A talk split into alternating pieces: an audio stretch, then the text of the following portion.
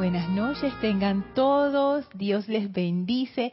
Bienvenidos a este su espacio, Maestros de la Energía y Vibración.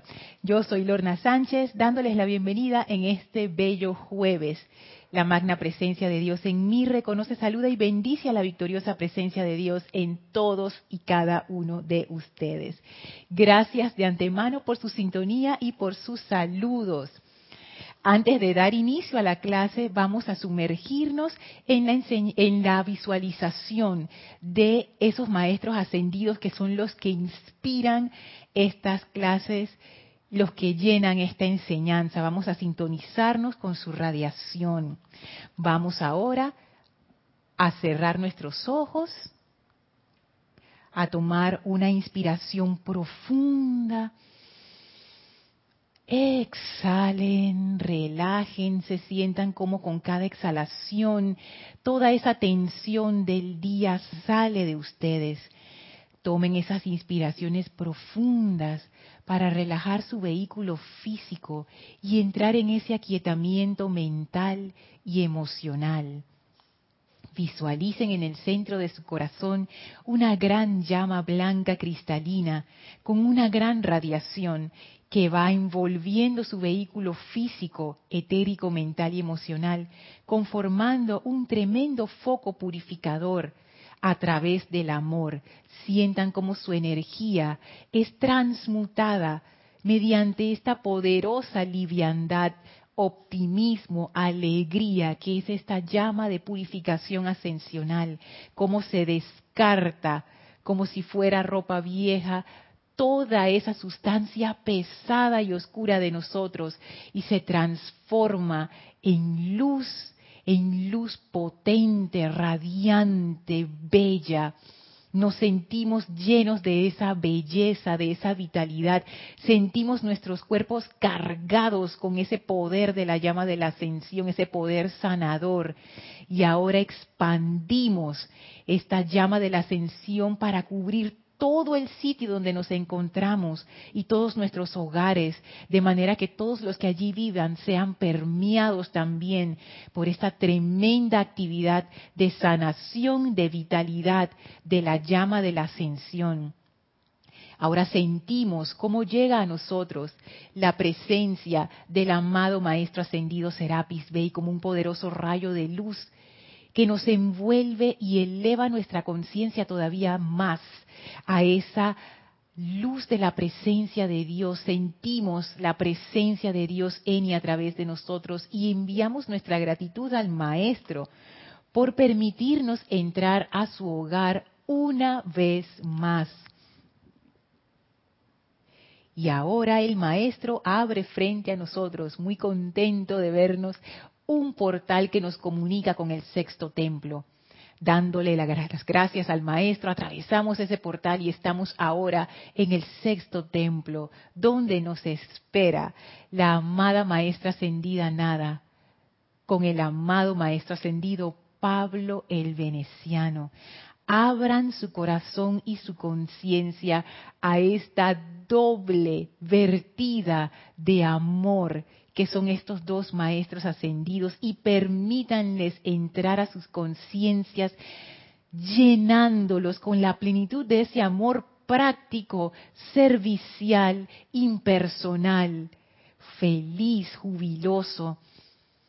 Sentimos la poderosa conexión con la maestra ascendida Nada y el maestro ascendido Pablo el Veneciano y nos inclinamos en gratitud por esta oportunidad y por la enseñanza que vamos a recibir y ahora, relajados en sus presencias, vamos por el sexto templo, dentro de esa conciencia doble de amor, y vamos a permanecer aquí mientras dura la clase. Tomen ahora una inspiración profunda, exhalen y abran sus ojos. Bienvenidos nuevamente a este su espacio, Maestros de la Energía y Vibración. Gracias por estar aquí, gracias por sintonizar, gracias por saludar. Es más, voy a mandar saludos a Raxa, saludos hasta Nicaragua, hola Marian, amor hasta Santo Domingo, Gracias, no es problema. Iván, bendiciones a Guadalajara, Miguel Ángel y Tere, bendiciones hasta Veracruz, México, Mónica, saludos hasta Valparaíso, Chile, Enzo, saludos hasta Asunción, Paraguay, Paola, bendiciones hasta Cancún, Marta, bendiciones, dice abrazos del alma, qué lindo, bendiciones hasta Sinaloa, México, Hola María Rosa, saludos, bendiciones. Hola Estela y Sergio, bendiciones y bella noche para ustedes también hasta Tucumán, Tucumán, Argentina. Hola Irma, saludos hasta Venezuela. Alonso, saludos hasta Colombia. Hola Franco, saludos hasta Encarnación, Paraguay. Hola Claudia, oye, veo como una tendencia aquí. A ver, Enzo desde Asunción y Franco de esta encarnación. Nombres poderosos en Paraguay, wow. Hola Claudia, bendiciones hasta Santiago. Hola Eduardo, bendiciones. David, bendiciones hasta Managua, Nicaragua. Laura, bendiciones hasta Guatemala. Hola Cristiana, Tres corazones de amor para ti también. Bendiciones hasta Nicaragua. Hola, Oli linda. Bendiciones, abrazos hasta Guadalajara, llenas de sol. Hola, Caridad. Bendiciones hasta Miami. Gracias por ese bello jardín. Hola, Mavis. Bendiciones hasta Córdoba, Argentina. Gracias por los arcoíris y los soles y qué belleza. Angelito y todo hay ahí. Hola, Blanca. Bendiciones y abrazos hasta Bogotá. Marian dice, todo bien y hoy se levantó el toque de queda. Qué bien, Marian, wow. Poco a poco, a veces, a veces uno hace llamados y uno no ve la respuesta inmediatamente, pero la respuesta siempre viene. Es lo que hablábamos en clases anteriores. Todo llamado tiene su respuesta, es inevitable. Cristiana dice, audio, imagen perfectos, gracias Cristiana. Hola Flor, la bella Flor, que manda una flor desde Cabo Rojo, Puerto Rico. Y María del Rosario, desde Canarias. María, tú estás despierta a esta hora. ¡Wow! Bendiciones de luz y amor hasta Canarias. Aide, bendiciones hasta Santiago del Estero en Argentina. Bendiciones y gracias a todos por su sintonía, por sus saludos, de antemano, por sus comentarios tan excelentes como siempre y sus preguntas que hacen que esta clase ah, sea lo máximo, lo máximo. Me encanta, me encanta estar aquí con ustedes. Gracias a todos los que sintonizan también en diferido. Muchísimas gracias. Gracias a todos los que escriben también. Gracias. Recuerden que estas clases son interactivas. No solamente estoy eh, accesible por el chat de YouTube en el momento en que la clase está siendo transmitida en vivo, sino que también me puedes escribir a mi correo electrónico lorna.serapisbay.com. Y hemos estado explorando un tema muy interesante que la verdad es que a mí me agarró por por sorpresa, porque yo, la verdad, la verdad yo había perdido la esperanza de esa cualidad de la paciencia. Yo, ay, sepa Dios en qué encarnación en el futuro, algún día lo lograré, pero definitivamente en esta como que no le, no le veía la importancia. O sea, yo sé para qué es la paciencia, sé que todos la necesitamos, yo definitivamente, pero tú sabes, nunca le vi como, es como una cualidad y qué bien que tienes paciencia, pero no es tan fundamental, ¿no? Y gracias a una conversación que tuve con él ya hace bastante rato, me puse a investigar qué dicen los maestros acerca de la paciencia y me encuentro junto con ustedes que la paciencia es fundamental. Eso ha sido para mí una sorpresa, ustedes saben, porque quizás uno pueda pensar, ah, otras cualidades divinas, pues, de repente la paz, de repente el amor, pero yo la verdad nunca pensé en la paciencia como una de estas cualidades fundamentales que lo incluso la maestra ascendida Juanín dice, eso es lo que yo le enseño a la gente que viene a servir y a aprender a mi retiro. ese es el entrenamiento, paciencia. Y el amado maestro ascendido Pablo el Veneciano, en el diario de Pablo el Veneciano, en la página 37 y 38, él nos da una definición corta pero poderosa de lo que para él es la maestría, la perdón, la paciencia, dice, la paciencia es maestría. O sea, lo eleva a una o sea, maestría. Maestría, ¿qué quiere decir? Que ya uno, por ejemplo, si uno tiene maestría sobre algo, primero quiere decir que ya tú tienes mucha práctica en eso, sabes lo que estás haciendo, conoces el tema profundamente, no estás a nivel de un practicante común, estás al nivel de lo que se llama ya un maestro de las artes. O sea, tú no eres un pintor que acaba de iniciar, tú no eres un pintor con una carrera de 10 años, 20 años, no, tú, ya tú eres a un nivel, o sea, tu técnica, y no es que tenga que ver con años, pero es solamente para dar el ejemplo, pero tu técnica ya tu arte, tu forma de hacer las cosas, ya eso está a nivel de maestría. Cuando la gente ve tu obra, wow, maestría, a eso se refiere. Entonces, el maestro ascendido Pablo el Veneciano dice, la paciencia es maestría. Y a mí eso lo que me hace pensar es que uno llega a un nivel de autocontrol, de claridad, de como de paz, no sé, no sé cómo, cómo más decirlo, como que tú llegas a ese nivel de refinamiento tal en tu conciencia, en cada uno de tus vehículos, incluso me atrevo a decir que en tu mundo, porque en tu mundo es lo que, lo que abarca, como, como ellos, los maestros lo dicen, tu esfera de influencia, o sea, todas las cosas que pasan en tu día a día, la gente que, con la que tú convives, etcétera, las situaciones comunes y corrientes de la vida diaria. Todo eso se eleva a un nivel de maestría. O sea, nuestra vida refleja esa maestría en nuestros movimientos, en nuestras palabras, en nuestros pensamientos. imagínense lo que es ser un maestro de nuestra mente, de nuestros sentimientos. Wow. Entonces, desarrollar la paciencia la paciencia en sí es maestría. Y entonces yo deduzco que desarrollar esa paciencia es desarrollar maestría. Y vamos a ver cómo el maestro ascendido Pablo el Veneciano enfoca el tema de la paciencia. Como cada maestro tiene su, su tema en especial. Hablábamos en la clase anterior que el maestro ascendido Pablo el Veneciano, él es un ser práctico al ser un representante, o sea, y el representante, porque es el Chohan del tercer rayo, cuyas cualidades son amor, actividad, tolerancia, eh, paciencia, al ser el, representante de, de esas cualidades, él está como quien dice sesgado a esa parte que le atañe al rayo. Y el maestro ascendido Pablo el Veneciano, él le encantan los temas que tienen que ver con el amor práctico. El amor que lleva a una fraternidad, a una hermandad, el amor que resuelve las situaciones, el amor que ayuda, el amor que eleva. O sea, el maestro le gusta como ese amor que no es el amor bla, bla, bla, como diría Mario, sino es el de verdad. O sea, el que está ahí contigo en las buenas y en las malas, ese amor. El que te levanta cuando tú dices, ya no puedo más, sí puedes, ese amor. O sea, ese amor.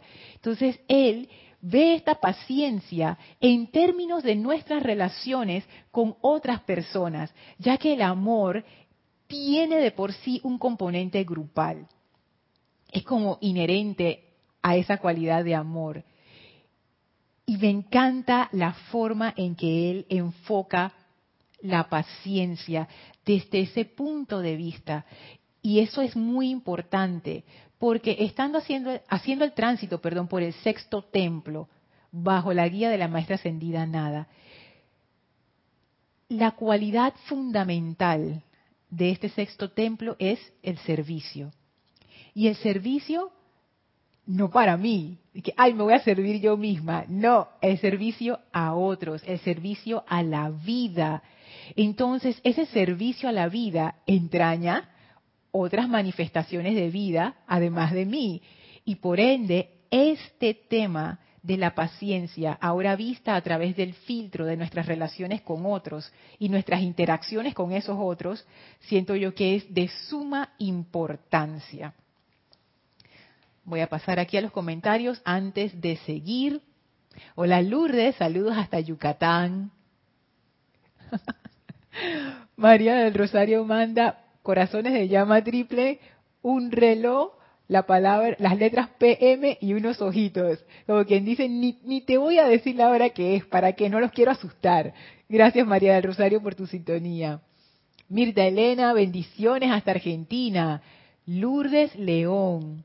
Dice, soy Lulu, qué lindo. Saludos hasta Tabasco, México. Bendiciones, gracias por saludar. Isaac Roberto, bendiciones también hasta Tabasco, México. Gracias también por saludar. Y vamos a ver entonces lo que dice el maestro, que Marian y yo quedamos como en shock la clase anterior. Y no me acuerdo quién más era, creo que era Estela o, Noelia, era Noelia, pero también como que, ah, el maestro como que nos dio nuestro slap ahí. Y de verdad que estas palabras son, son como fuertes. Yo no había notado que eran así hasta que lo leí la clase anterior. Yo dije, oh.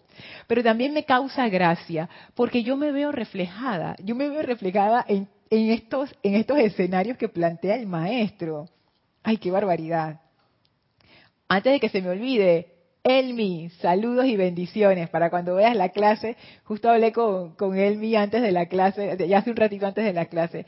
Así que si estás conectada por ahí, bendiciones y abrazos. Dice el maestro ascendido Pablo el Veneciano, ten paciencia al hablar. Y ya desde ahí, por lo menos yo me di cuenta que la cosa no iba a ser fácil. Porque una de las cuestiones que yo he notado, porque uno está en autoobservación, poniendo atención, ¿qué es lo que pasa por esa cabecita y después sale por la boquita? Es la cantidad de condenación que yo emito hacia otras personas. Tonterías ¿Por qué? Yo me pregunto, en serio, hay veces que sale como la condenación, que ¿por qué lo está haciendo así? Mira lo que hizo el otro. ¿Por qué no sé quién? Es que no puede hacer tal cosa. Siempre se le olvida. Ay, qué mete pata. No sé qué, no sé qué. Y, al mismo tiempo yo me pregunto, pero ¿cuál es tu problema, Lorna? O sea, ¿qué? ¿Por qué no puedes soltar a las demás personas? Yo me he hecho esa pregunta. ¿Por qué no las puedes soltar? ¿por qué me es tan difícil no condenar, juzgar y criticar? O sea, desde un punto de vista así como frío y lógico, no debería ser un problema. No voy a criticar hoy y punto. Pero no, es como algo compulsivo. Y cuando es algo compulsivo, ¿qué quiere decir? Que ya uno no lo puede controlar conscientemente. Ya el subconsciente de una vez empieza a moverse y tu, tu boca se empieza a mover o tus pensamientos se empiezan a mover y a dispararse en una dirección y a menos que tú te des cuenta y lo pares, es como quien dice una ametralladora. Entonces yo me pongo a pensar cuando el maestro dice, ten paciencia al hablar porque también lo podemos interpretar no solamente como emitir la palabra, el sonido. Si queremos ser más sutiles, también se refiere a la parte del pensamiento.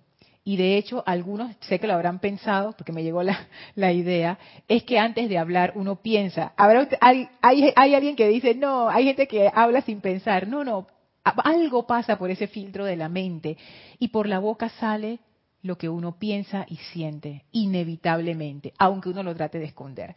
Entonces, esto, ten paciencia al hablar, me doy cuenta ahora con ustedes que no solamente implica, wow, no solamente implica lo que yo digo, sino el estado de conciencia que yo tengo que se refleja en mi hablar. Ten paciencia al hablar. ¿Qué yo estoy emitiendo? si lo ponemos así, hablar como una emisión, pero pensar como una emisión, sentir como una emisión. Y cuando el maestro nos da esta recomendación, ten paciencia, ¿a qué se refiere? Ya hemos examinado la paciencia desde varios ángulos. Uno de los ángulos es la paciencia como la capacidad de esperar. Una vez que uno ha hecho el llamado, uno espera, que es una espera activa y jubilosa, no es de que, ay, el letargo, de que, bueno, si Dios quiere, no, esta paciencia es diferente, es la certeza de que la respuesta viene y por ende yo entro en paciencia para permitir que esa respuesta se manifieste. Esa es una. Después vimos la paciencia como esa paz que nos da la sabiduría. Por ejemplo, los, maestros ascendidos, me acuerdo que eso fue una, pregunta que hizo María Rosa, los maestros ascendidos cuando nos ven a nosotros, bueno, esta es mi interpretación, yo no soy maestra ascendida, así que yo no sé, que yo te voy a decir lo que piensa el maestro ascendido Kusumi, no, no sé, pero yo me imagino que, por ejemplo, el maestro ascendido Kusumi me ve y él no está pensando, pero ¿hasta cuándo, niña? Oye, ¿cuándo, hasta cuándo vas a dejar de meter la pata? No, él simplemente es paciente conmigo y metí la pata una vez, dos, tres, cuatro, cinco, seis, siete, ocho, nueve, diez veces. Y el maestro, paciente.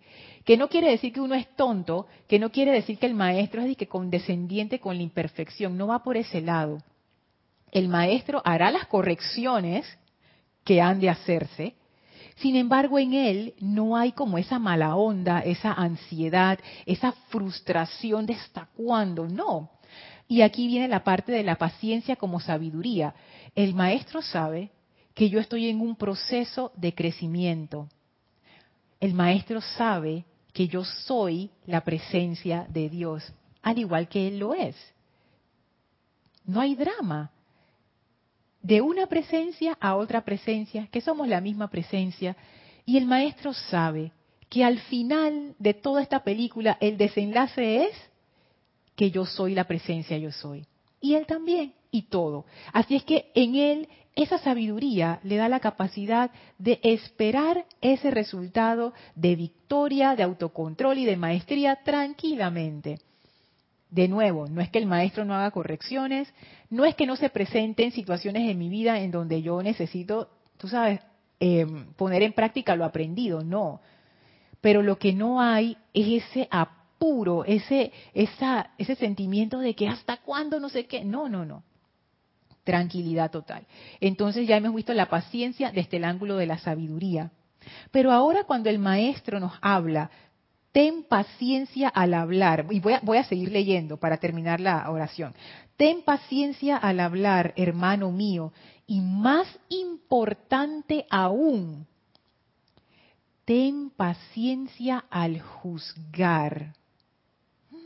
Dios mío, ya que de lo contrario permitirás que tus preciosas energías se abalancen a condenaciones calladas o verbales, ya que tú solo ves apariencias y no los motivos que generan la acción, que instan ciertas actividades de tus prójimos, y las más importantes actividades de la Gran Hermandad Blanca, cuyas maneras le son ajenas a los hombres y mujeres inferiores.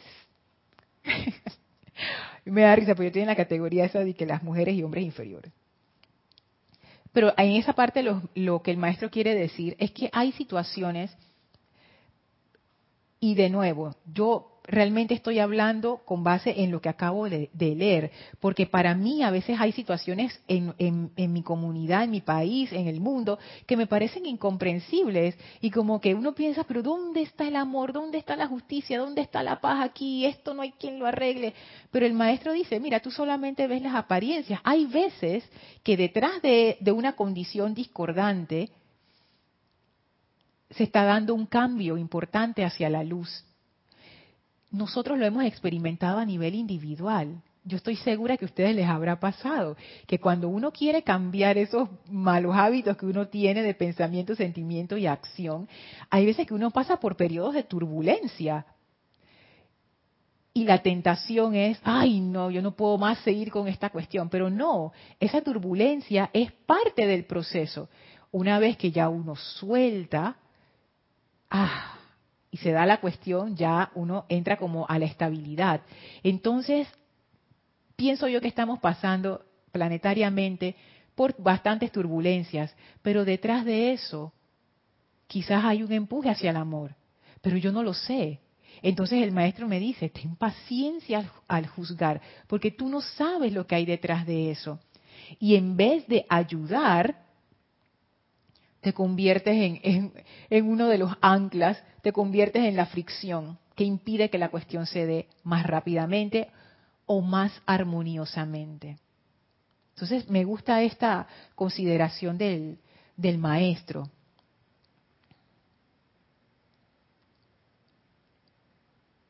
Dice Enzo.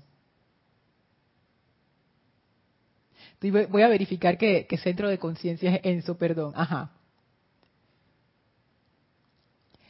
Dice Enzo, paciencia igual tolerancia, templanza, serenidad, aceptación, quietud para ir adquiriendo la maestría a través del servicio. Esa me gustó bastante, cómo tejiste todas esas cualidades. Mira tú, palabras que no habían salido, Enzo. Serenidad, templanza, quietud, adquiriendo la maestría a través del servicio.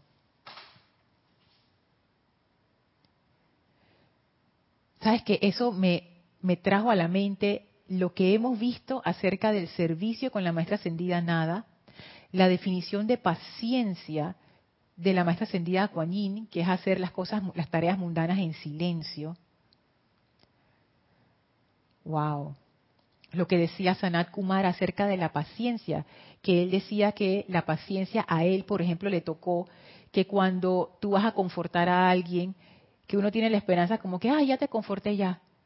Pero no, esa persona puede necesitar más de tu ayuda y ahí viene la paciencia porque hay veces que uno quiere, como quien dice, entrar y salir por ahí mismo. Y realmente lo que uno desea es como que la situación pare, no realmente ayudar a la persona. Entonces ahí hay, hay otras cosas que considerar. Y yo pienso que la paciencia nos, nos enfrenta a eso, tú sabes, Enzo. Porque ahí yo me puedo preguntar, si mi actitud no es paciente, ¿dónde está mi atención? wow, si mi actitud no es paciente en esta situación X o con esta persona X, ¿dónde está mi atención? Definitivamente no está en el amor.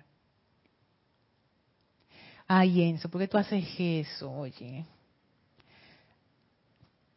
Iba a decirte que tan temprano en la clase ya nos metimos en agua profunda, pero entonces me doy cuenta que ya son las siete y media, así es que, Dios mío, el tiempo vuela aquí. Lourdes del Carmen, Dios les bendice. Gracias Lourdes y gracias por los corazones. Hola Noelia, besos para ti también. Dice Estela, ajá, es Estela. Lorna, eso es nuevo para mí. Ay, Estela, oye, dice Estela que tendré que ponerme una mordaza y reaprender a hablar. Estela, tú eres bien radical. Oye, ¿sabes que la mordaza realmente pienso yo que va más allá, va más allá incluso de un cambio de hábito. Es como quien dice cambiar el mismo núcleo de nuestras creencias base. Porque ponte a pensar, ¿por qué uno critica a otros? Haciendo la pregunta, pero la pregunta fría, o sea, no la pregunta desde un punto de vista moral, que si es bueno, que si es malo, no, no, no, o sea, quitemos eso y hagamos la pregunta, ¿por qué? ¿por qué yo siento la necesidad? Porque es como una necesidad, como un... Ah, ¿Por qué yo siento la necesidad de criticar a otra persona? ¿Qué yo gano con eso? Tiene que haber una ganancia, si no, no lo estaría haciendo. Porque desde el punto de vista de la personalidad y nuestra gran importancia personal, siempre hay una ganancia. La personalidad cuando está desconectada de la presencia, como es nuestro caso, o, mejor dicho, cuando está inconsciente de esa, de esa unidad con la presencia, todas sus relaciones son transaccionales. Yo te doy, pero tú me das. Entonces, ¿qué estamos ganando con la crítica? Voy a esperar que alguno de ustedes conteste eso, porque me parece interesante explorar sigo. Es Elmi. Hola Lorna, Dios te bendice. Bendiciones, Elma. Y también te envuelve en la luz de Dios que nunca falla. Gracias, Elmi. Cristiana dice, Lorna, creo que es un hábito de eones de la personalidad. O sea, que eso tiene siglos y siglos y siglos. También la de autoalabarse, porque por supuesto uno hace las cosas mejor que todos, claro, oye. Tú no sabías que yo era la mejor. Tú también eres la mejor. No puede ser cristiana. Las dos somos lo máximo. Ey, oye, de verdad, ¿será eso? ¿Será esa la ganancia? Puede ser. Tú sabes, claro, tiene sentido. Yo incremento mi importancia personal porque al criticar a otros, pero qué, qué cosa, ¿no? Al yo decir que el otro es malo, para, para simplificarlo, entonces por, sé, por ende, yo soy buena. Si yo critico al otro es porque no es tan bueno como yo. Y, gracias, Cristiana. Esa, esa, esa, es la respuesta o es una de las respuestas. ¿Qué yo gano con la crítica? Agrandar mi importancia personal. Alabarme. O sea que cada vez que yo estoy criticando a alguien, me estoy alabando.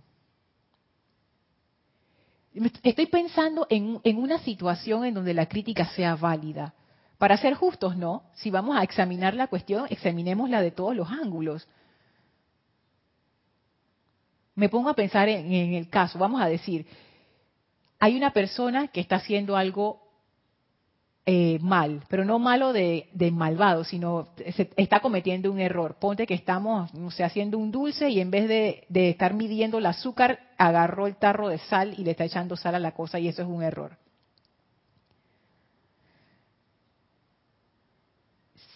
Yo ahí realmente yo no necesito criticar a esa persona.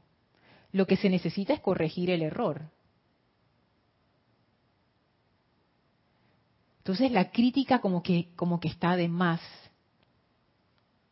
Ahora que me pongo a pensar, puede ser que la crítica sea también como una especie de queja. La queja no busca resolver nada. Es como quien dice vocear mi descontento al mundo, pero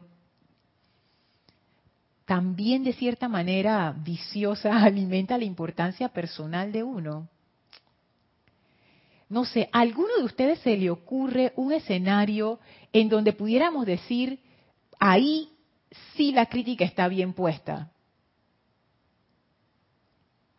Uno también pudiera decir, me acabo de acordar de Emilio, que trabaja en el mundo del arte, que uno pudiera eh, ser un crítico de arte y entonces evaluar una obra. Pero en ese caso, yo pudiera dar mi opinión acerca de algo, pero mi opinión es mi opinión. ¿Es, esa, es, ¿Es la opinión crítica? Otra pregunta para ustedes. Le estoy tirando la tarea. ¡Qué barbaridad! Perdón. Dice María Rosa, pensamos apurados, cero búsqueda de la comprensión y luego hablamos sin paciencia. ¿Sabes qué? Este es un buen punto, ¿eh? Alguien en la clase pasada en la clase pasada creo que fue mencionamos una enseñanza del maestro ascendido Saint Germain que hablaba, que me acuerdo que se llama el apuro hábito peligroso. Y en aquel momento pensé, lo debería traer a la clase y se me olvidó. Y ahora de nuevo sale, y ahora es María Rosa que dice, pensamos apurados. ¿Por qué pensamos apurados? O sea, ¿por qué nos apresuramos, María Rosa? O sea, ¿por qué? ¿Sabes qué estoy pensando? Que de verdad es, cierto. Cero búsqueda de la comprensión y luego hablamos sin paciencia. Incluso cuando estamos hablando con alguien, hay veces que no tenemos, me confieso, no tenemos la paciencia para esperar que la persona termine de hablar. Antes de que termine de hablar ya le estoy cayendo encima con mi comentario. Mi comentario la persona me está explicando, por ejemplo, un problema que tuvo y antes de que vaya por la mitad ya yo le he dicho cómo lo va a resolver, qué es lo que tiene que hacer, qué es lo que tiene que decir, qué es lo que tiene que pensar. Quizás yo estoy asumiendo allí que ya yo sé y yo te voy a decir a ti, María Rosa, ¿qué? Porque como decía Cristiana, nosotras somos perfectas y lo sabemos todo y tú no. Y eso me hace sentir feliz a mí, gran importancia personal. Y eso es un juego bien macabro, déjenme decirles, ¿no? Que va, o verlo así como, como así, tal cual, wow, analizar estas cosas es, es fuerte. Dice Aide, esperar expectante, creo. Ese, ese sería la, la parte de, de, la paciencia. Y se me fue los comentarios aquí. Que eso tiene que ver, esa parte de expectante, tiene que ver con las expectativas. Y yo he estado dándole vueltas a eso, tú sabes, Aide, porque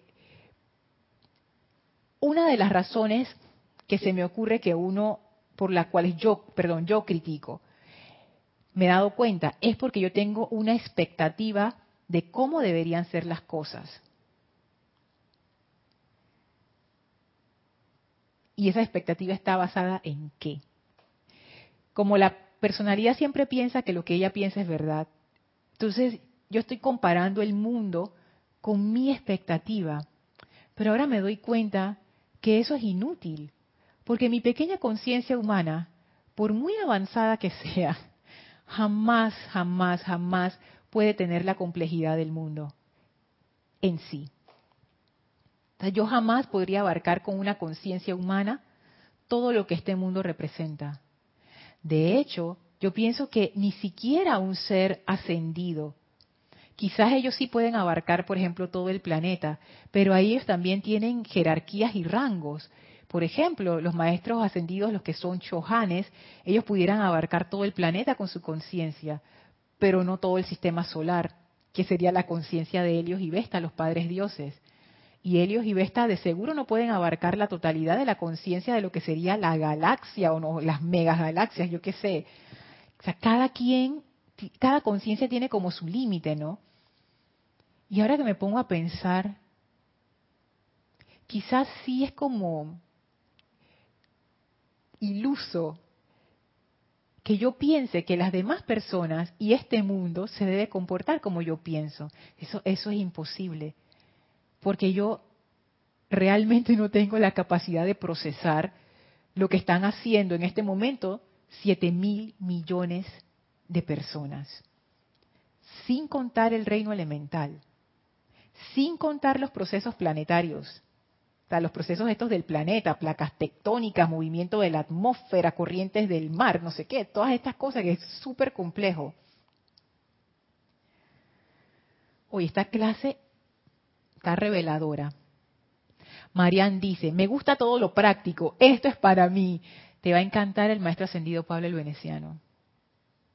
Te va a encantar esa radiación de él que es pura puro amor en acción, amor práctico. Wow. Dice Enzo, paz, ciencia, igual paciencia, entre paréntesis, paz, la paz hecha ciencia en la práctica. Me gustó. Asocio de esta manera para tornar conciencia de la hora antes de accionar a través de los pensamientos, palabra y acción. Eso es un punto bien interesante, Enzo. Ni por aquí se me había pasado. Tenía que ver con lo que decía María Rosa de la comprensión, o por lo menos yo estoy viendo una relación allí. Oh, lo que decía Aide de esperar expectante, que en realidad Aide no sé si interpreté bien tu comentario, pero la forma en que lo interpreté por lo menos me ha dado muchas luces. ¿Y en, qué, quiero decir con estas tres conexiones? Yo tengo expectativas basadas en qué? En mis experiencias pasadas. Ven la cuestión, yo estoy evaluando a las personas con base en mi imaginación y experiencias pasadas. Futuro, pasado. Y el presente no está. Y la comprensión es del aquí y el ahora. Como dice Kira, cada situación es diferente. No, Kira, pero es la misma cosa que ocurrió el año pasado. Es diferente, porque el año pasado es el año pasado. ¿Este es el año pasado? No, entonces es diferente. Cada, cada cosa que está ocurriendo en este momento es única. ¿Cómo se me ocurre evaluarla con estándares del pasado o de un futuro que no ha ocurrido y que puede que jamás ocurra. Desde ese punto de vista, wow, desde ese punto de vista la crítica la crítica se basa en una expectativa que no está en el presente. O sea, es totalmente ilusoria, porque el pasado ya pasó y el futuro no ha pasado. Y lo único que tenemos es el ahora. Entonces, ¿yo qué estoy criticando? Estoy dentro de una ilusión, dentro de una ilusión, dentro de una ilusión. O sea, todo esto ocurre en mi mente. Yo no estoy viendo lo que está ocurriendo. Yo estoy viendo lo que yo pienso que está ocurriendo. Mm. Tremendo eso. Gracias, Enzo. Franco dice, hoy me pasó algo relacionado en la escuela. Me noté impaciente por una tontería como querer que alguien hable más rápido y no divague. Franco, Dios mío, yo estoy en ese club.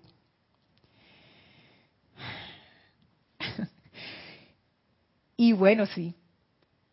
¿Por qué uno tiene esa expectativa de que, muévete, habla, di lo que tienes que decir? Ay, Dios mío. ¿Por qué das tanta vuelta? ¿Por qué no puedes decir? Dos y dos son cuatro, ya se acabó, fin de la historia, nos vamos todos, ya, listo. Y nota que lo que uno siente es como, es, es así mismo como tú lo dices, es como una indignación, como que la persona te está haciendo una afrenta a ti al hablar lentamente o repetir cinco veces lo mismo o divagar. Pero en todas estas cosas que yo estoy diciendo, yo lo estoy evaluando según un estándar que supuestamente es mi estándar, porque como bien lo dijo Cristiana, nosotras somos perfectas y entonces, tú sabes, mi estándar es lo máximo y yo nunca divago, nunca repito, yo nunca, yo nunca hago nada lento. Franco, oye, yo soy perfecta. A mí nunca me vas a encontrar divagando. Ay. Entonces digo, pero en serio mi mente me lo dice. En serio yo me creo esas cosas. Entonces me tomo la, tú sabes, ¿no? la libertad de, juzgar a los demás. No estoy diciendo esto para que nadie se sienta mal. Simplemente es, examinemos esto. Examinémoslo, agarrémoslo así como, como esas pincitas de laboratorio y pongámoslo en la mesa y veamos eso qué es. ¿Por qué ¿Por qué tenemos esa necesidad de estar criticando? ¿Por qué nos abalanzamos a condenaciones calladas o verbales, como dice el maestro? ¿Por qué? ¿Por qué perdemos, él también lo dice, nuestras preciosas energías en eso? Marian dice, Lorna, después del sopapo del maestro ascendido Pablo el Veneciano, o sea, el, el golpe, la, la cachetada. Me concentré en la figura del buen samaritano. Hmm, el buen samaritano fue práctico, se vio en el judío herido y lo auxilió. Estar en el suelo es también juzgar. Si no viésemos con el perdón, si no viésemos en el objeto criticado, eso me está ayudando a controlar la crítica. Ah, es bien interesante, ¿eh?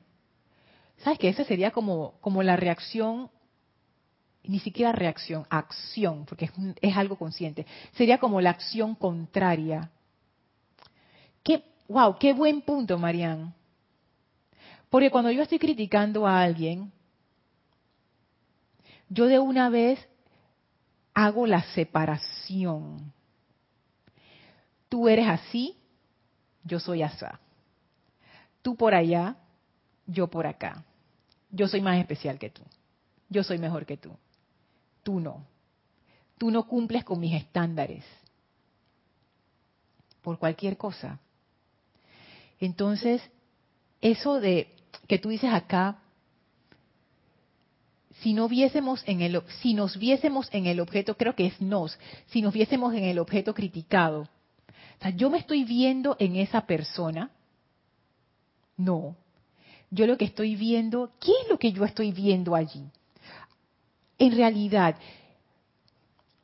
dicen los maestros ascendidos, todas las personas con las que tú te encuentras son tu espejo. Ellas reflejan, te reflejan. ¿Será que yo estoy proyectando algo sobre esas personas? O sea, ¿qué es lo que me molesta tanto?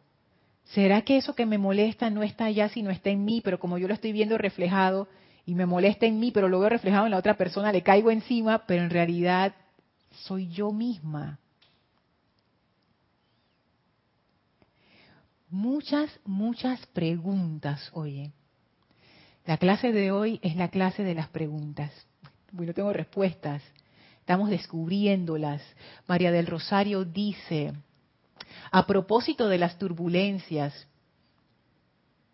Dios escribe muy derecho en renglones aparentemente torcidos. ¡Qué lindo! ¡Qué lindo eso! Me encanta. Es lo que dice aquí el maestro ya que tú solo ves apariencias y no los motivos que generan la acción. Uno ve los renglones todos así torcidos y chuecos, pero la presencia sabe exactamente para dónde va, qué hay que hacer, ese renglón no está torcido, vamos bien, vamos corrigiendo el rumbo poco a poco. Y ahí también se requiere paciencia, paciencia con uno mismo, porque a veces que esa crítica, wow, y ni siquiera he hablado de eso, pero pasa también la crítica hacia uno mismo. Dios mío, y ni siquiera nos hemos metido ahí. Fíjense que el maestro no lo ha contemplado, él nada más está hablando de la crítica hacia otros, pero es que como es adentro, es afuera. Si yo critico a gente afuera, yo critico internamente. Pienso yo quizás estoy siendo muy radical, así como Estela, es broma Estela, que la crítica es una forma de odio. No es el odio que va a agarrar un cuchillo y va a matar a alguien, no. Pero yo sí pienso que, que es una especie como de odio. El, el amado arcángel Miguel, él dice que dentro del odio no solo están las manifestaciones más burdas, sino también se incluye hasta el más leve desagrado. Y cuando yo critico a alguien, yo siento ese desagrado. Oye, ¿por qué no habla más rápido? ¿Por qué está divagando y perdiendo mi tiempo?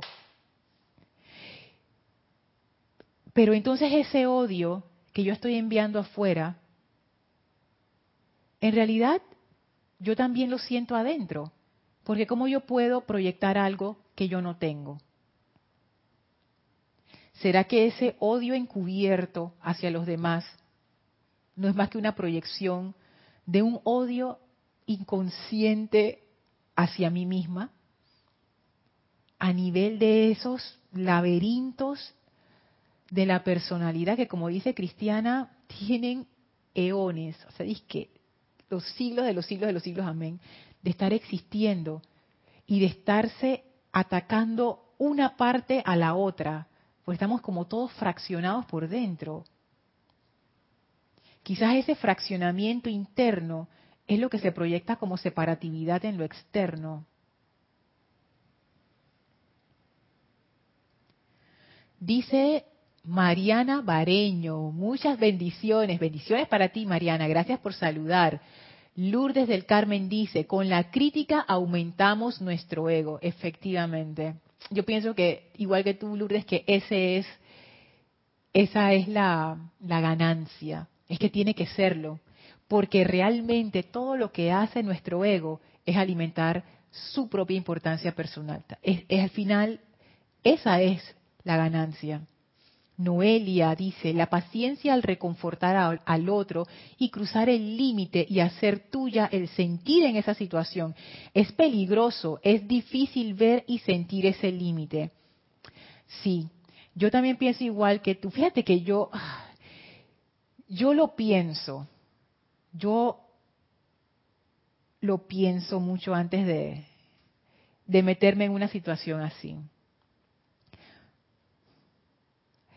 El maestro ascendido Pablo el Veneciano, en uno de sus discursos, creo que está aquí en el, en el diario, él dice, ninguno de ustedes siquiera ha tocado el borde de la, de la humanidad, cuando él está hablando de, temas de amor y de servicio y de hermandad, no sé qué, y, y explica cuál es la dificultad en el servicio que él presta, o sea, dónde está la complejidad de, de llevar esa conciencia de amor a la humanidad, una humanidad que se resiste. Y él hablaba de eso, ninguno de ustedes ha tocado siquiera el borde de la humanidad. Y yo recuerdo haber pensado en ese momento, haber visualizado en ese momento el borde de la humanidad. Y ustedes saben cómo yo lo visualicé, como una de esas sierras que si uno las toca te vuelan los dedos. Eso fue lo que yo visualicé. Y en ese momento yo pensé, maestro, yo no quiero ni llegar a ese borde. Yo no quiero tocar el borde de la humanidad. No quiero, no quiero.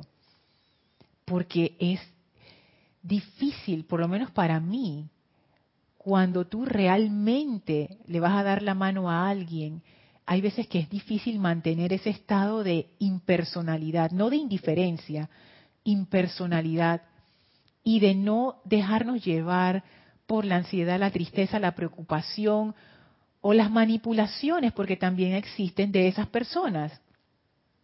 ninguno de nosotros es 100% bueno ni 100% malo. Todos tenemos mezcla de todos. Entonces, wow, cuando uno realmente quiere prestar asistencia, uno necesita mucho discernimiento, mucho, mucho, mucho discernimiento. Elma dice, la paciencia puede ir acompañada con la serenidad, totalmente, totalmente. Es más, yo veo que la serenidad, ay, nada más digo la palabra y hasta que me da un sentimiento de confort, yo siento que sí, la serenidad es como esa tranquilidad de saber que todo va a estar bien. Y yo pienso que la serenidad es un componente de la paciencia, fíjate, de la verdadera paciencia. Dice Estela, la ganancia es creer que yo soy mejor. Yo tenía la razón. En realidad es pérdida, así mismo es. Pero en el momento yo no pienso que es pérdida, Estela. Yo pienso, soy la mejor, soy la mejor. Bueno, en realidad no. Cristiana y yo somos las mejores. Entonces, tú sabes, somos las mejores, somos las mejores. Y todos, y todos ustedes no. Ay, Dios mío. Por supuesto que es pérdida. Pierdo la oportunidad del amor ay, pero qué, qué, amor ni qué nada, lo importante es la, la importancia personal, e-, ese, ese, ese spike, esa, esa, esa sensación que me da a mí sentirme lo mejor. Esa es una sensación vacía. Y es una sensación que, que, y les digo porque yo la he estado observando y le he estado dando seguimiento, uno tiene que estarla siempre, como siempre llenando ese tanque, porque no tiene sustancia. No es suficiente que uno lo haga una sola vez, porque si una sola vez uno es arrogante e insoportable y ya se llenó ese tanque para siempre y ya más nunca necesito criticar a nadie, perfecto, pero no, yo me doy cuenta a cada momento, entonces tiene que ser que ese, esa supuesta ganancia, como tú dices Estela, es una ganancia vacía, porque si no, es, es como si como si alguien me sirviera agua con una jarra vacía.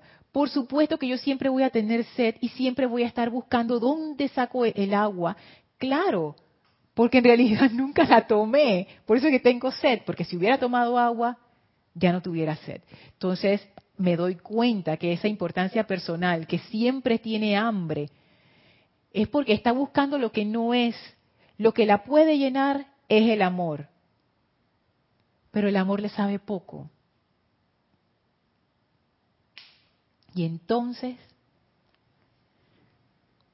dice Enzo, considero que cuando juzgamos, criticamos, calificamos, etiquetamos, es meramente describir nuestro propio reflejo, debido a que de alguna manera cada persona es un espejo nuestro para bien o para mal. Exactamente, justo lo que hablamos. Dice Lourdes, Creo que si no se tiene paciencia, no se fluye con la vida que nos otorgaron, pero es complicado el autocontrol de lo que pensamos y decimos. Mira, Lourdes, eso es súper interesante porque ahí lo estamos expandiendo al nivel de nuestra vida, porque hablamos, comenzamos hablando de paciencia en cosas puntuales. Yo hago un llamado por alguna cosa que necesito, física, o sea, es algo bien básico, ah, necesito tal cosa y tengo la paciencia que me permite manifestar, o más bien que se manifieste ese llamado a través de mí. Pero cuando tú lo exponencias a tu vida, pongámonos a pensar en eso. Yo tengo paciencia para que esa presencia florezca a través de mí. Y hay algo que tú dices acá abajo en el comentario, pero es complicado el autocontrol de lo que pensamos y sentimos, porque esa paciencia, como lo decía Sanat Kumara, va acompañada con ese autocontrol. No es posible, no es posible tener paciencia si no hay una medida de autocontrol. Esto tiene que ver con el manejo de la energía. La paciencia le indica a un maestro si esa persona tiene buen autocontrol, verdadero autocontrol, no represión, no di que me lo aguanto, no, verdadero autocontrol o no. Ahora que lo pienso, la paciencia es como, como el prerequisito, o sea, ni siquiera es el requisito para aplicar, no, es el pre. O sea, si tú no tienes eso, o sea, ni vengas, no, no, no ve, quédate en tu casa. Porque al ver, si un maestro nos viera y de alguna forma ellos pudieran evaluar la paciencia en nosotros, a ellos eso de una vez le da una medida de qué tan maduros estamos nosotros como seres humanos evolucionantes, porque el maestro ascendido Pablo el Veneciano, él usa esa palabra. Los maduros, dice así el, el maestro, los maduros muestran paciencia y se mueven en túnicas de sabiduría. Yo no tengo esa túnica. No tengo ninguna de las dos, todavía, todavía, pero estamos en ese proceso. Pero me llama mucho la atención cómo el maestro hace la relación entre la madurez, la sabiduría y la paciencia. De nuevo, él define la paciencia como maestría. O sea, ya estamos hablando de un nivel alto. Y, y miren, para mí, ¿qué cosa, no? Para mí, ahora acabo de caer en cuenta, yo siento que esto es, esto es súper alto, esto, esto, pero de repente para los maestros eso como que alto. Lorna, pero eso es lo más básico. Eso es autocontrol básico. Amor y autocontrol. Es lo más básico. Para mí es lo máximo y para los maestros es lo mínimo. De nuevo, eso es lo que yo pienso, no es que sea así, Dice Alfredo, bendiciones para todos. Gracias Alfredo. Marlene, abrazos y, bendiciones para Tacna, Perú. Hasta Tacna, Perú. Se me movió aquí. Mm, mm, mm, Dice Alfredo, en el argot de la vida, cuando se critica es porque uno quiere demostrar y demostrarse que es mejor que el otro. Quizás autoengañarse sobre el caso. Autoengañarse, Alfredo, es una buena palabra en este caso. Pienso, es excelente palabra. ¿Sabes qué? Yo creo que sí es como un autoengaño. Aunque uno no piense que uno está engañado, uno piensa que esa es la verdad. Hola Mario, dice Lorna, ten paciencia al hablar. Definitivamente el maestro Pablo el Veneciano sabe que no somos monjitas. Que tú sabes, de repente las monjitas tampoco son monjitas. Nos conoce. Aquí se podría decir el que esté libre de pecado que tire la primera piedra. Ay, Mario. Es que todos estamos en ese mismo, en ese mismo tren, pero estamos aprendiendo. Dice Estela, Lorna, Jorge decía que cuando alguien decía, te voy a dar mi humilde opinión, era pura soberbia, disfrazada de humildad, una máscara. Sí, es que, bueno, no siempre, pero muchas veces y me, da risa, me da risa, porque te voy a dar mi humilde opinión.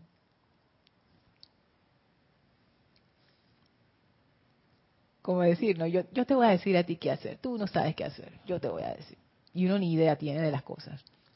Enzo, la opinión sería como a mí me gusta, ah, la opinión sería como a mí me gusta el helado de chocolate y a voz de vainilla no implica que espero que cambies por mi opinión. Sin embargo, con la crítica espero que cambie porque creo que está mal. Enzo, buenísimo. Me encantó, me encantó esa diferencia entre una opinión y una crítica. Y me doy cuenta, me doy cuenta que a veces doy mi opinión, pero en realidad es una crítica con esa definición. Porque en la opinión es, ¿a ti te gusta chocolate? Ay, a mí me gusta vainilla y no hay problema. Pero exacto, la crítica es, y a ti también te tiene que gustar lo que a mí me gusta, porque si no te gusta, no estás en nada. Buenísima, buenísima la, la, diferenciación. Wow. Dice Lourdes, ejemplo, cuando alguien que no lo necesita se estaciona en un lugar de discapacitados, lo veo y lo critico en mi mente, pero también pienso, cada quien se abre o se cierra su camino. Es cierto, a mí también me pasa cuando he visto esos casos, como que, ¿y esa persona por qué lo hizo? No sé qué. Pero dice el maestro ascendido Pablo Veneciano, Lorna, tú no sabes Pero es que esa persona es, un, es una persona, tú sabes, inconsciente, maestro. Lorna, tú no sabes, tú no sabes realmente por qué se paró allí. Pero uno se apresura Dice Aide, gracias, gracias a ti, Aide. Laura dice, yo siento que es como una efluvia, es decir, es como una esfera en donde uno entra y sobre todo si se está con alguien que critica a otra persona. ¿Qué se gana? Obviamente nada, es como un desahogo de la personalidad. Y de cierta forma sí es un desahogo, porque es como si tú te estuvieras ahogando, pero te estás te estás ahogando de falta de importancia personal. Necesito más importancia personal. Entonces, sí, te desahogas, te, te chupas, te absorbes esa importancia personal. Y ese caso que tú presentas allí, Laura, es, es un caso difícil. ¿Qué tú haces cuando estás en un sitio con una persona que está criticando a diestra y siniestra o un grupo? Y tú te das cuenta y no quieres participar, pero ya estás allí y no te puedes ir. Mm, Dice Aide, sí, Lorna, me refería a la expectativa como la fe. Ah, ok. Que, que no son las expectativas como yo lo interpreté, sino la paciencia esperando con esa certeza, esa fe, totalmente. Esa, la paciencia y la fe siento que están muy relacionadas. Muy, muy relacionadas. Dice Iván, lo que pasa es que nuestros egos brincan para tomar el micrófono todo el tiempo como niños berrinchudos y cada uno de nosotros tenemos que balancear nuestros propios karmas personales y estamos queriendo competir quién es mejor y quién es peor con este juego de egos. Me encantó, así que que juego de tronos, juego de egos. Dios mío. Y así mismo, me encanta cuando dices, todos, todos nosotros tenemos que balancear nuestros propios karmas personales. Wow. ¿Sabes qué me dio? Me dio como, como un sentimiento así de, o sea, como que me conmovió porque uno mismo lleva su propio karma, cada quien sabe el peso que lleva y muchas veces ese peso no es agradable. Y cuando tú piensas en otras personas, todo el mundo llevando como su peso, ¿no? Uno, wow, o sea, si uno lo ve desde ese punto de vista, uno lo que le entra es compasión, como que yo sé cuánto pesa eso. Y tú también estás cargando, sí, yo también estoy cargando. Y tú también estoy cargando y vamos por el camino ahí tropezándonos unos a otros. Wow. Arraxa dice, me sumo al club, me sumo al club de los impacientes. Todavía hay muchas cositas que me hacen desesperarme y juzgar, empezando conmigo mismo. Ay, es que habemos muchos en ese club, muchos, muchos. Esa membresía está llenísima. Dice Laura, la única crítica que yo siento constructiva es cuando yo daba clases en arquitectura en el curso de proyectos arquitectónicos y los alumnos presentaban sus proyectos. Aquí en mi país le llamábamos crítica cuando se daba asesoría a cada proyecto. En exacto, en ese caso yo pienso que aunque se llame crítica, ah, ok, voy, voy, voy.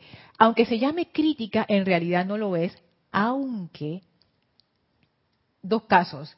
Está el caso de un profesor que está evaluando un trabajo y está diciendo, bueno aquí, bueno acá, faltó esto, faltó corrigiendo. Está lo que decía Enzo, encima de esa corrección científica objetiva está la opinión del profesor. Me gustó lo que hiciste aquí, esta parte no me gustó tanto, pero esa es su opinión. Y como él es el profesor y él tiene el derecho de evaluar esa opinión de él, tiene más peso que la opinión de los estudiantes, porque él tiene más experiencia, más trayectoria, etcétera. Está eso, ahí está, ahí vamos bien. Sin embargo, encima de eso se puede sumar la crítica. Y yo me imagino que, espero que no lo hayas visto, pero se pueden dar ataques incluso personalizados a estudiantes. Este trabajo es una porquería. Eso no es una evaluación porque no ayuda a evaluar nada. Eso es una opinión. no, estás evaluando el trabajo. Es una crítica. ¿De, ¿De, qué sirve eso? O sea, tú estás desahogándote, como decía el comentario anterior, te estás desahogando allí, te estás diciendo, mira ese trabajo que no sirve para nada, porque yo, ese sí, lo mío sí sirve. Entonces ahí gracias por todos sus comentarios. Ahí yo empiezo a ver como las diferencias. Y hay veces que está todo mezclado. Hay veces que recibimos este tipo de, de realimentación donde está mezclada la evaluación con la opinión y con la crítica. Y ya cada uno de nosotros nos tocará como que sacar la parte de la crítica y quedarnos con la evaluación. Y si queremos también con la opinión, si valoramos lo que esta persona piensa, para poder mejorar nuestro trabajo. Gracias por presentar ese escenario, muy bueno, muy bueno. Marian dice, cada cosa que está ocurriendo en este momento es única. ¿Cómo se nos ocurre evaluarla con estándares del pasado o de un futuro que no ha ocurrido, que no ha ocurrido o puede o puede que jamás ocurra? Y dice, la política nos tiene ahí. Ay, Marian, wow. Es que eso mismo es lo que yo pienso. Lorna, ¿cómo se te ocurre? Pero eso se me ocurrió ahora con ustedes aquí. Eso nunca se me había ocurrido antes. En serio que no.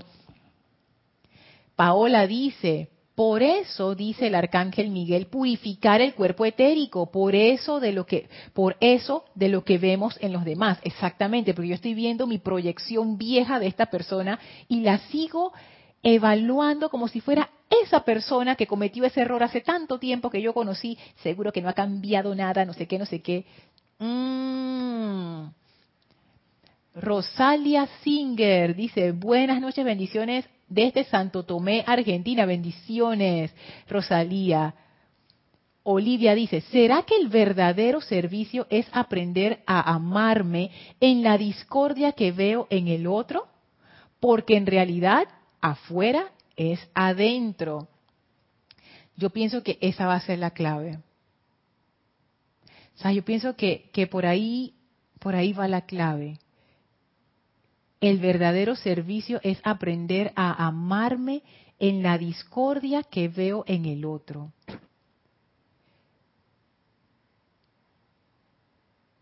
Es que el amor es el que hace el puente.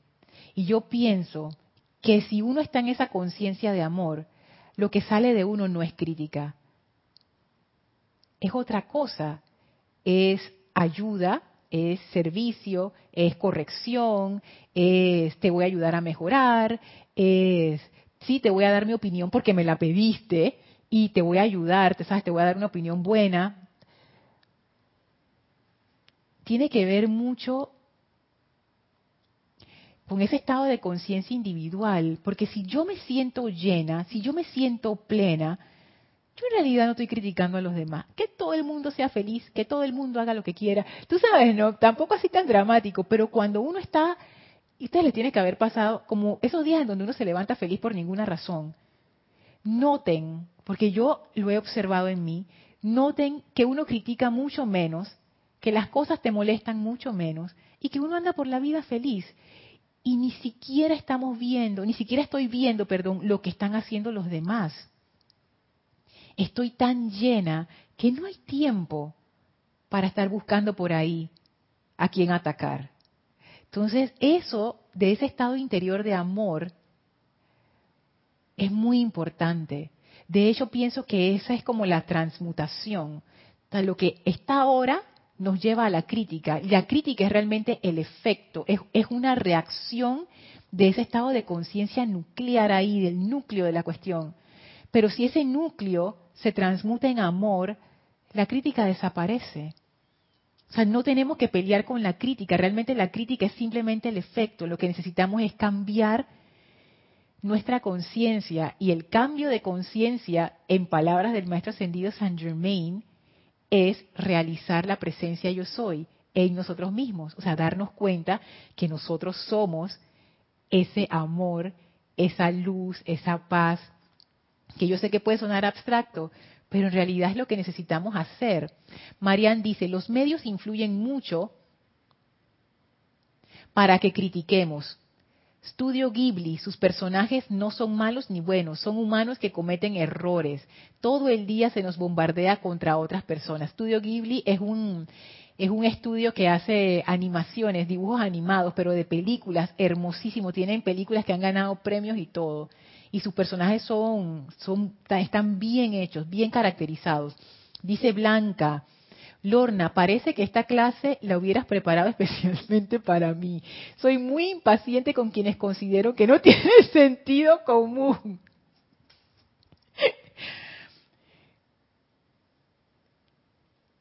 Quiero confesar, pero no voy a confesar. Pero Blanca, tú y yo estamos en el mismo club.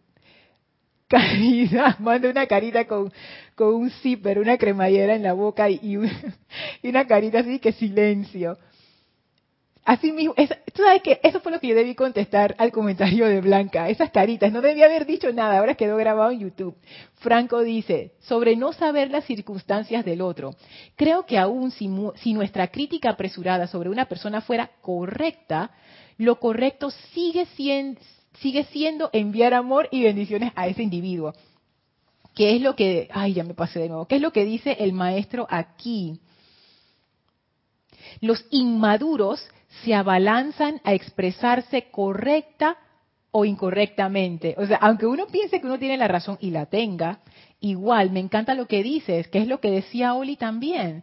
La acción correcta siempre es amor. Si no estoy enviando amor, ¿qué estoy haciendo? No estoy haciendo lo correcto. Mario me da las gracias, Estela también, Cristiana, gracias, gracias a ustedes, gracias por iluminar esta clase. Gracias. Dice Enzo, paciencia igual amor. Mira tú, me parece una conclusión perfecta para esta clase, porque ahí es donde nos han conducido quienes, la maestra ascendida Lady Nada, el maestro ascendido Pablo el Veneciano, ambos del tercer rayo que representan el aspecto amor. O sea, yo no lo vi desde el inicio, pero obviamente esta es una jugada prefabricada por estos maestros bellos de amor. El amor, dice Enzo, donde el estado de conciencia acciona meramente viendo al verdadero ser que está ahí afuera en el otro, sería la práctica del concepto inmaculado, exactamente, sería la práctica de la presencia, lo que decía Oli, ese amor, a pesar de que yo estoy percibiendo discordia, el maestro dice, eso es apariencia, mira a través de la discordia y, y ve el amor, mira el amor a través de la discordia, wow, espectacular. Noelia dice, yo creo que la diferencia de cuando uno está en un estado interior de paz y amor es la forma en que uno da su opinión, pero me parece que es igual una crítica solapada. Puede ser, porque nosotros tenemos muchas cosas inconscientes, Noelia. Hay veces que uno piensa que lo estoy haciendo con amor y no. Dice Marlene, ser leal al otro, ver su luz, aunque no sea fácil, pero trae felicidad.